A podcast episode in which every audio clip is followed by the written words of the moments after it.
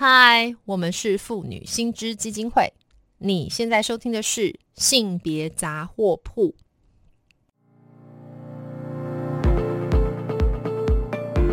从新闻看性别，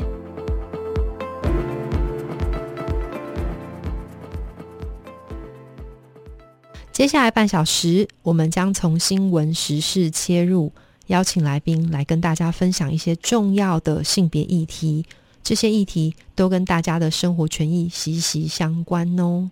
今天我们要来分享的呢，其实是一个非常令人哀伤的新闻案例。那这个新闻案例呢，牵涉到的是一个贫穷的单亲妈妈的处境。我们也想要从这个贫穷的单亲妈妈的处境来扩大谈一谈，我想所有的母亲都要共同面对的这个母职压力哦。那今天就这个议题呢，我们非常荣幸能够邀请到东吴大学社会工作系的洪慧芬洪教授。来跟我们大家聊一聊，那也跟听众朋友顺便介绍一下。呃，慧芬呢，她除了是大学教授之外，她也是我们妇女新知基金会的副董事长。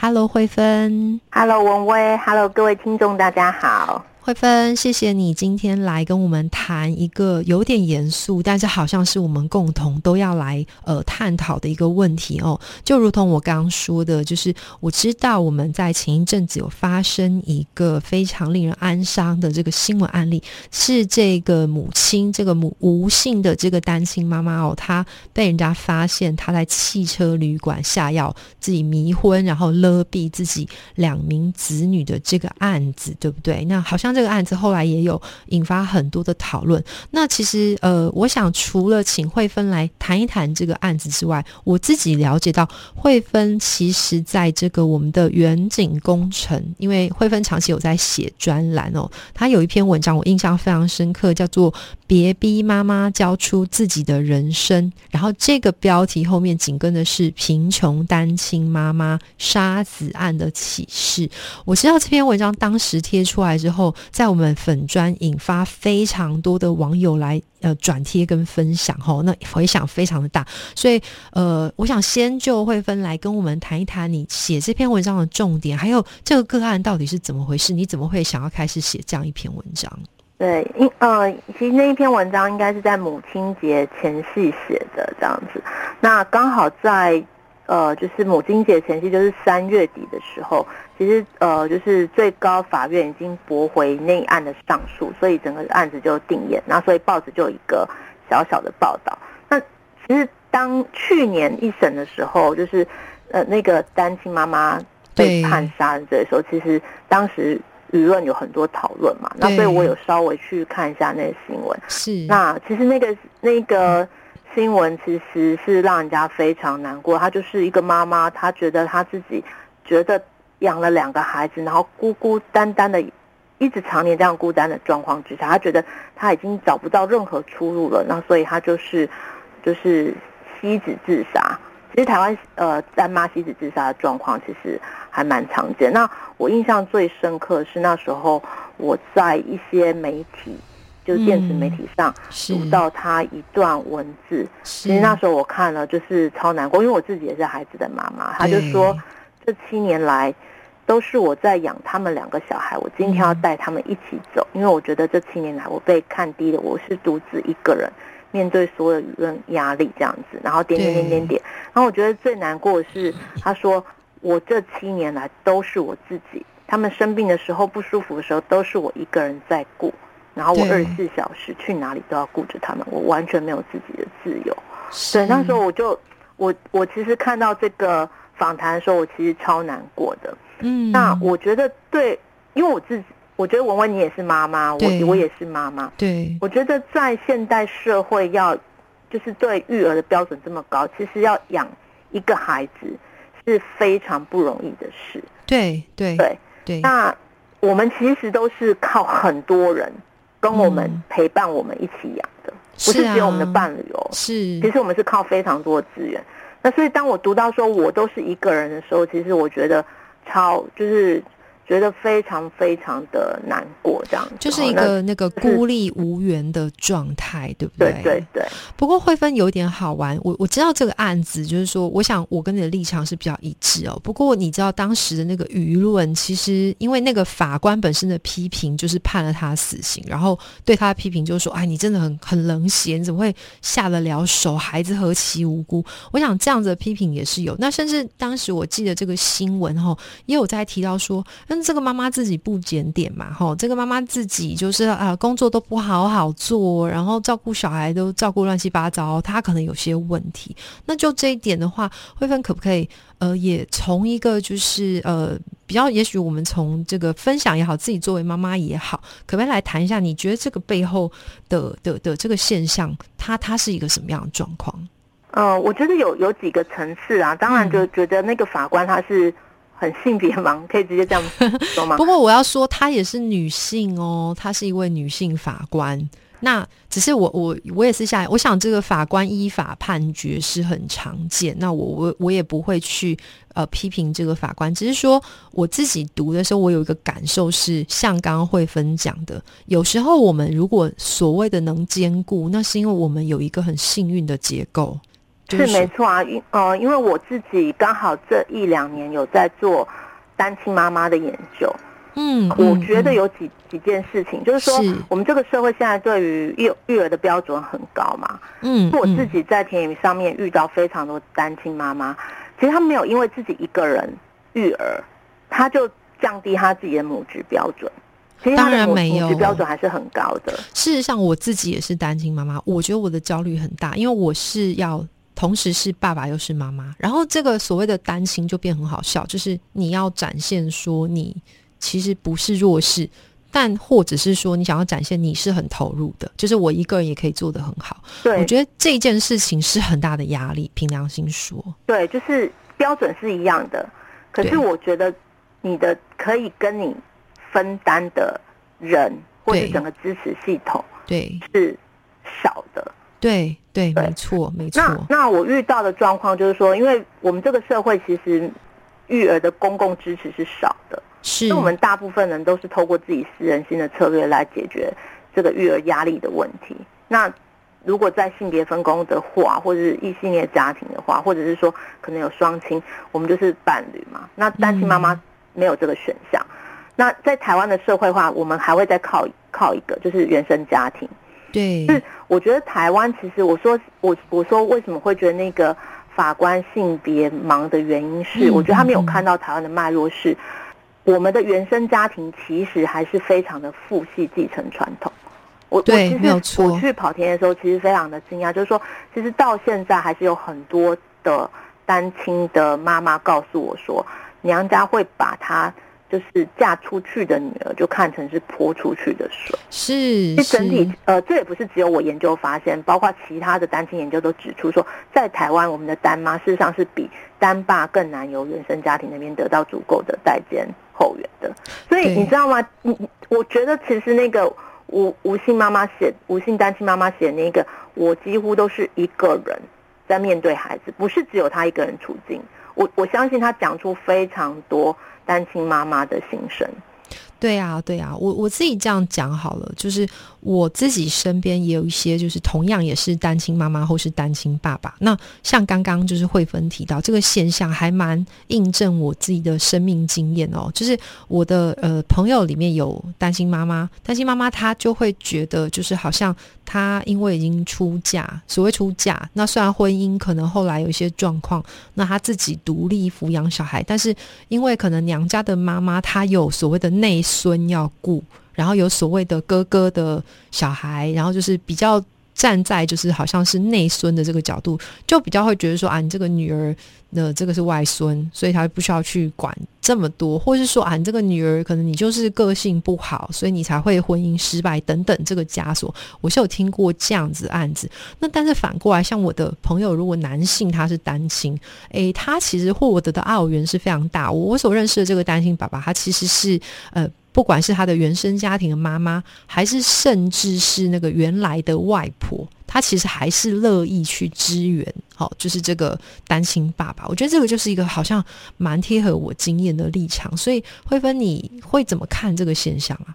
我我我觉得这有两个，当然一个就是说跟我们是一个父系的传统是有关嘛，对，我就觉得说哦，呃，这个是我们自己家内的资源，怎么可以漏流落给外姓？是我觉得有，另外一个部分，我觉得还是跟我们会把母亲这个角色跟照顾绑在一起，把父亲这个角色跟呃养家工作绑在一起。对，那我我我有看过有一些呃，就是说其实时时代还是在改变。嗯嗯，那其嗯实有一些，因为现在我们呃，我访的一些年轻的单亲妈妈，有些呃，就是就是其实可能小我蛮多岁的。对，那其实少子化之后，其实现在有很多的那个家庭也很疼女儿，那他也会心疼女儿说啊，你离婚了这样子，嗯，然后让她住在家里。可是很有趣哦，他们在给儿子跟女儿的资源就很不一样。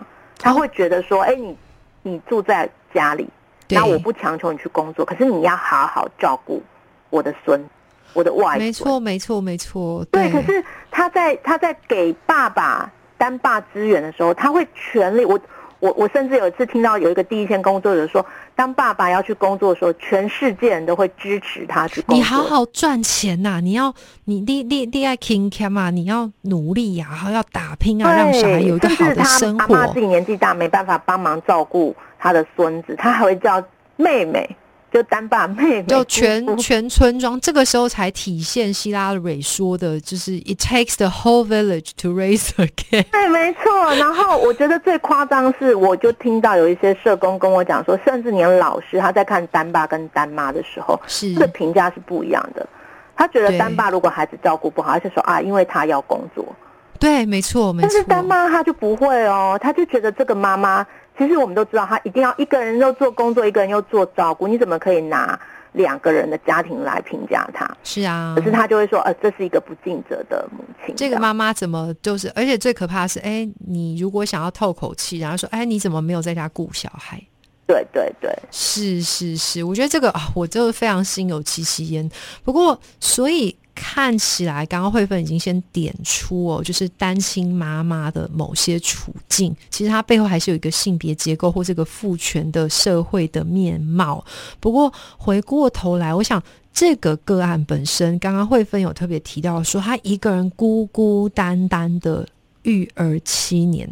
然后，所以她其实我想知道的是，她这个背后所谓的孤孤单单，我所了解到，好像跟我们这种所谓单单作为妈妈的这个这个压力，好像有更明显的关系。那我知道慧芬有特别提到说，像这样子，在那个文章说这样子的压力，其实某种程度上就是所谓的密集母职压力。刚刚慧芬也有提到，那所以呃，慧芬，如果你自己同时是妈妈，那同时你也做这个相关研究，你可会怎么样去陈述这个所谓的密集母职压力它的内涵，或是说它的现象样貌是怎么样？嗯，我我觉得有一个就是在网络上的那个图文，嗯是那种嗯算梗图吗？嗯，觉得蛮能够描述现在的年轻世代。其实我也不年轻，应该是说中甚至是中年世代的不是，我们是年轻的，我要坚对的密。集母职压力，就是我我印象中就是有一个年轻妈妈，她坐在马桶上，然后厕所门是打开的，结果门前就坐着一个很就是一直哭一直哭的婴儿这样子。对，那其实我那时候看到那个图文，想说，哎，我十多年前我的孩子还小的时候，是其实我也曾经这样子，就是你连一刻的眼睛都不能离开这个孩子。真的耶。对，然后这个孩子如果他，因为我也是人嘛，我也有需要，上厕所就是我的生理需要。对而，这个孩子可能需要安抚的时候，嗯，他的需要是摆在你面前的。对对，然后我我我我觉得就是整个照顾，就是呃，因为我觉得人有很多角色，只对是我觉得密集母职最最让所有的人崩溃的地方，就是说你只你必须要把照顾者这个角色摆在所有角色、所有需要之前，而且你的照顾是必须要完全是考虑到孩子的发展需要。对然后，比方说，像我觉得最有趣就是借尿布这件事情。是，对，那我印象很深刻，是我以前还曾经看过一些教养的书，其实它背后就是密集母职的意识形态。他就说，你什么时候要帮孩子借尿布？那我记得我们小时候，带我爸妈都会说，哦，一岁多吧，或者两两岁。嗯就那个书是说，你要开始观察他会不会想要扯尿布，或者是他的什么肌肉状态发 发展的怎么样。然后最最最晚最晚，他甚至建议说，就算他到三岁都还没有戒尿布都没有关系。因为就是顺应孩子的发展状态的，对对，就是最好的照顾。我也听过这个说法，哎，然后就变成两派，就是在那边，就是我我的这一辈的妈妈就会说早点帮他戒，但是旁边你如果真的很早开始帮他戒，他们就说你是坏心的妈妈，你只想要赶快轻松。对对对对对，就是呃，当当你自己有一些想要放松，然后觉得呃，因为我们成人也有其他角色嘛，对，然后跟孩子他的需要发展需要冲突的时候。密集母职就是告诉你，不管怎么样，就是以孩子的需要为最优先。你不可以是个人，你不可以有需求。对，对我自己其实常常，我是也是非常深刻。你刚刚一讲，我那个小就是小孩还小的时候，会照顾他，画面又跑出来。我真的有过一边洗澡，然后就是你知道，就是门不是不能关着，因为他要是哭了，你要立刻可以安抚他。或是你在上厕所，好像也是如此。没想到会分有类似的经验。我猜应该我们这个世代以下的的，我觉得爸爸不一定会有，妈妈应该都有经历过类似这样的状况吧？对，而且他是疯狂的大哭，你是完全没有办法放下，就是你也连好好洗个澡或好好上个厕所都有困难。对，而且你就是片刻。眼睛都不能离开他，没错，没错。我觉得这真的超级压力，所以这个也是一种，就是其实就是我们刚刚讲的那个词汇的密集母职压力，对不对？对，我觉得，我觉得压力非常非常的大。是，那其实我觉得，我想要再多问一下，因为好像，呃，刚刚慧芬提到这个，就是所谓我们要顺应孩子的需求，然后像戒尿布这件事情，你也要就是 follow the flow，这样才会对小孩好。这个好像背后也是有一种，就是我们要提倡有一个所谓的。高品质育儿这件事情，那可是我觉得蛮吊诡，就是哎，我跟慧芬两个人在那边讲的，就是笑着笑着就哭了。那怎么？但是好像看起来这件事情只有我们这样哎。那难道高品质育儿它不是对爸爸有影响的事吗？爸爸不是也会有这个高品质育儿的要求吗？这个背后是什么啊？我我我觉得当然有一个部分是呃，就是这种性别社会化嘛。对对，那我觉得另外一个部分的话是，我觉得密集母职有有一个部分，其实他就是一直强调，就是他背后有有一个有一个部分，就是一直强调母亲一对一跟孩子非常紧密的依附关系。是，对我所以我觉得他背后其实还是非常高度性别化。我我我我觉得这是其中一个原因。了解。然后另外有一个部分，我觉得也是跟。男性他在劳动市场面对的那种工作压力，就是理想照顾者的压力，嗯，到目前为止，普遍来说都是比女性要大的。所以我觉得足科家庭就是最明显的分工嘛。对，没错。就是说他们呃，像这样高社经地位，其实他们对育儿的高品质要要求是非常非常高的。对，最简便的分工就是，好，男的就是。爆肝卖肝，一直想办法，就是把钱赚回来，这样。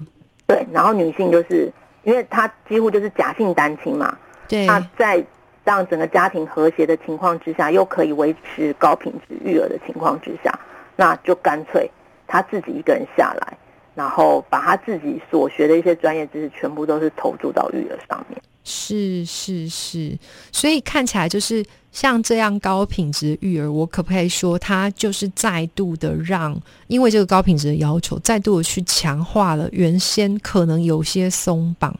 的这种性别分工，可以这样说吗？对，我觉得是我我我我自己觉得，就是说，台湾的女性，当然这几年的劳参率，尤其是年轻世代，对劳参率是在增加。那我觉得也因为教育，其实我们现在大学的教育程度，女性的比例其实是比男性高的。对，我觉得现在有一个让我觉得会非常隐忧的部分，其实是密集母职，而且我觉得它是以孩子的权利做包装的时候，其实我们。